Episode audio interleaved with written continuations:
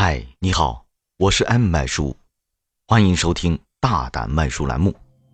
这一期我们将进入都市传说的板块。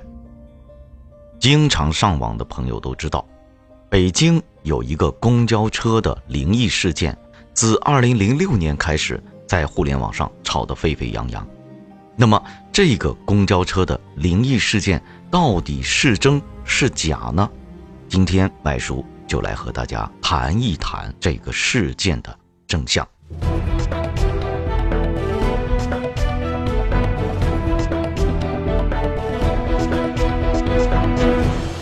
北京三七五路公交车灵异事件是一个在中文互联网上广为流传的恐怖故事，经常上网的人都或多或少的听说过。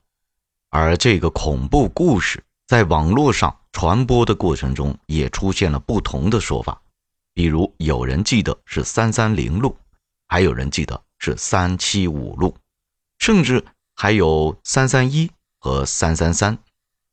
究竟是哪一路？这个问题的答案其实只要找到故事的最初版本，便能一目了然。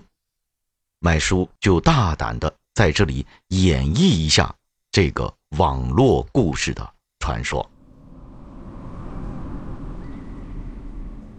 一九九五年十一月十四号深夜，夜已经很深很冷，风也很大。一辆公交车缓缓驶出圆明园公交总站，缓缓地停靠在圆明园南门公交站旁边。这已经是当晚的最后末班车了。车上有一位年龄偏大的司机和一位年轻的女售票员。车门打开以后。上来四个乘客，一对年轻夫妇，一位年纪老迈的老太太，其中还有一个年轻的小伙子。上车之后，年轻夫妇亲密地坐在司机后方的双排座上，小伙子和老太太则一前一后的坐在了右侧靠近前门的单排座上。车开动了，向着终点香山方向开去。夜色显得更加的沉静，耳边所能听到的只有发动机的轰鸣声。路上几乎看不到过往的车辆和行人。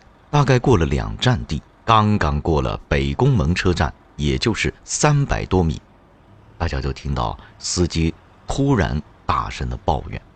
他说：“这个时间呢，平时连个鬼影都看不到，今天真是见鬼了，还不在车站等车。”这时，大家才看到一百米远的地方有两个黑影在向车辆招手。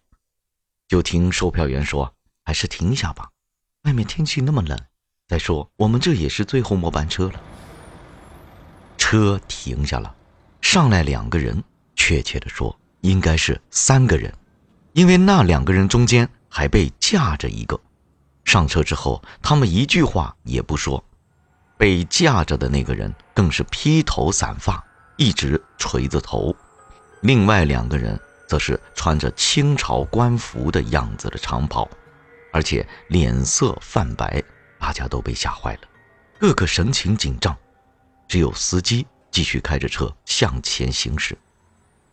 这时，只听售票员说：“大家都不要怕啊，他们可能是在附近拍古装戏的，大概都喝多了。”衣服都没来得及换。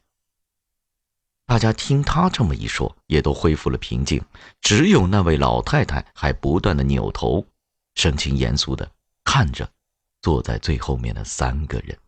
大概又过了三四站地，路上依然很静，风依旧很大，更不要提又有什么人上车了。那对年轻的夫妇在上一站已经下了车。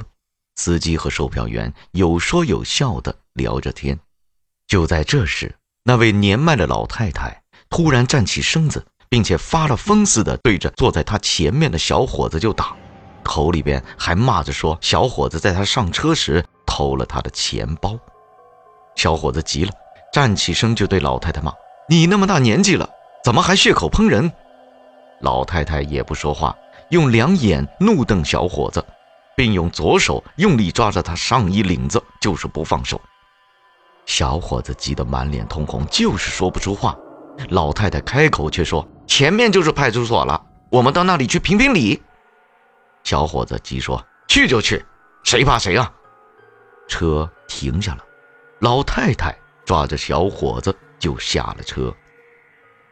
当他们看着已经远去的公共汽车，老太太长出了一口气。小伙子不耐烦地说：“派出所在哪里啊？”老太太却说：“派什么派呀？我救了你的命啊！”小伙很疑惑：“你救了我什么命啊？我怎么了？不是好好的吗？”刚才后来上车的三个人不是人，是鬼呀！你是不是神经病啊？我才真见鬼了呢！小伙子说完，扭头就要走。你不相信也可以，让我把话说完了。小伙子站住身子，老太太接着说：“从他们一上车，我就有疑虑，所以我呢就是老是回头看。说来也巧，可能是因为从窗户吹进来的风，就让我看见了那个风把那两个穿旗袍的人的下身吹了起来。我看到他们根本就没有腿。”吃惊的看着老太太，满脸冒汗，说不出一句话。第二天。公交车总站报案，昨天晚上我站最后的末班车和一名司机、一名女售票员失踪。警察迅速查找昨天深夜报警并被警方疑为神经病的小伙子。两小时后，小伙子和那位老太太被找到。当天晚上，《北京晚报》和《北京新闻》迅速报道了这令人震惊的新闻。第三天。警方在距香山一百多公里的密云水库附近找到了失踪的公共汽车，并在公交车内发现三具已经严重腐烂的尸体。更加令人不解的疑点接踵而来：第一，发现公交车不可能在跑了一天的情况下还能开出一百多公里；警方更发现油箱里面根本不是汽油，而是鲜血。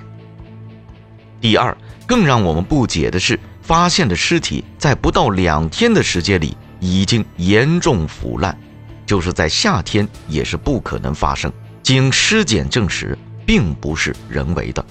第三，经警方严格检查当天各个通往密云的路口监视器，什么也没发现。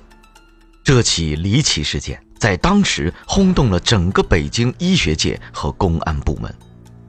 好了。故事讲完了，我们先来总结一下故事的主要情节：末班车司机、售票员和夫妇、老太太和小伙子，三个人偷钱包下车。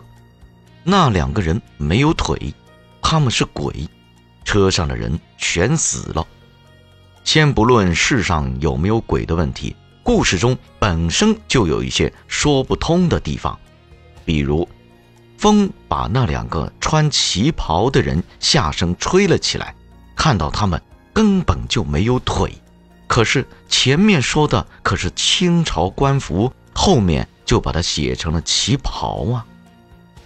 再来看一看一直在争论的公交线路，今天我把调查来的公交线路上载到我们本期节目的简介，供大家参考。可以看得出，三七五路公交车终点站之一是香山。由于北京的公交车路线曾多次调整，我们就以一九九三年的北京三七五路的大致路线作为参考，比对了几条流传比较广的路线都没有符合的，这说明这个故事除去灵异要素外，还有着与事实不符的地方。尽管如此，这个故事还是以惊悚的情节和所谓的真实性吸引了网友们，在二零零六年七月开始在天涯论坛和百度贴吧等网站大肆传播。